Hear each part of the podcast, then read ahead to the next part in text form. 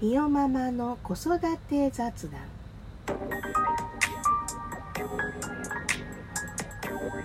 こんにちはピオママです。毎回テーマを決めて子育てあるあると視点が変わると赤ちゃんは面白いをお話ししています。今日のテーマは一口食べた後ギャン泣き進まない離乳食です。よくあるのが5ヶ月のお誕生日を迎えたから始める。6ヶ月のお誕生日を迎えたから始めるというお話をよくお聞きします。そして食べると思っていたのに食べなかった。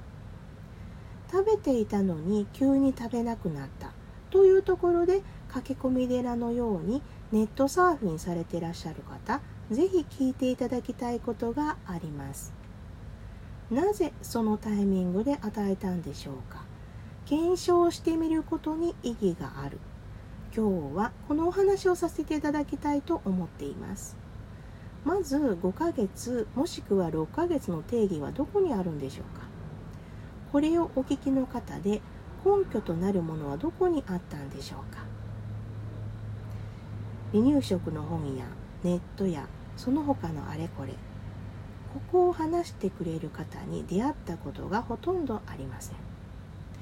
もちろんこれから世間でも検証されていき検証するのが当たり前になっていくとは思います。曖昧な文章や曖昧な言葉で流されて結局のところ食べなかったというのであれば食べる要因のそもそもの何かがおかしいと気づいていらっしゃるはず。気づいていらっしゃるなら手探りにはなりますが検証していくんです。食べ物の違い与え方の違い食べる時間帯の違い。大人の食べると赤ちゃんの食べるの意味が全然違いますのでまず持ってらっしゃる固定概念を全部取っ払ってくださいね。検証していくといろんなところに赤ちゃんが答えを教えてくれるんですよ。赤ちゃんは本当に面白いんです。私もまだまだ学ばせていただいています。それでもわからない場合には専門の方へ尋ねられるといいですよ。本当に瞑想する時間がもったいない。食べることでどんなことを赤ちゃんが獲得していくのかそこをとても大切にしています。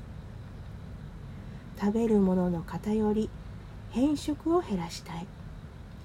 アレルギーに怖がっていないで一歩踏み出す勇気がないと貧血の問題の解消を遅らせないでほしいな。手先の器用な子に育ってほしいな。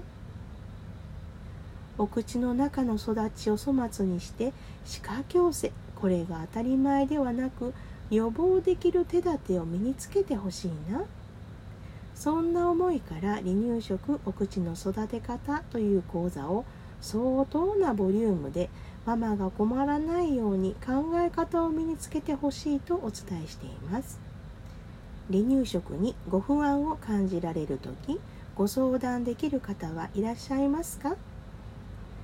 この雑談の元ネタは1300以上もある当ブログの記事をもとにラジオトーク用に配信しています。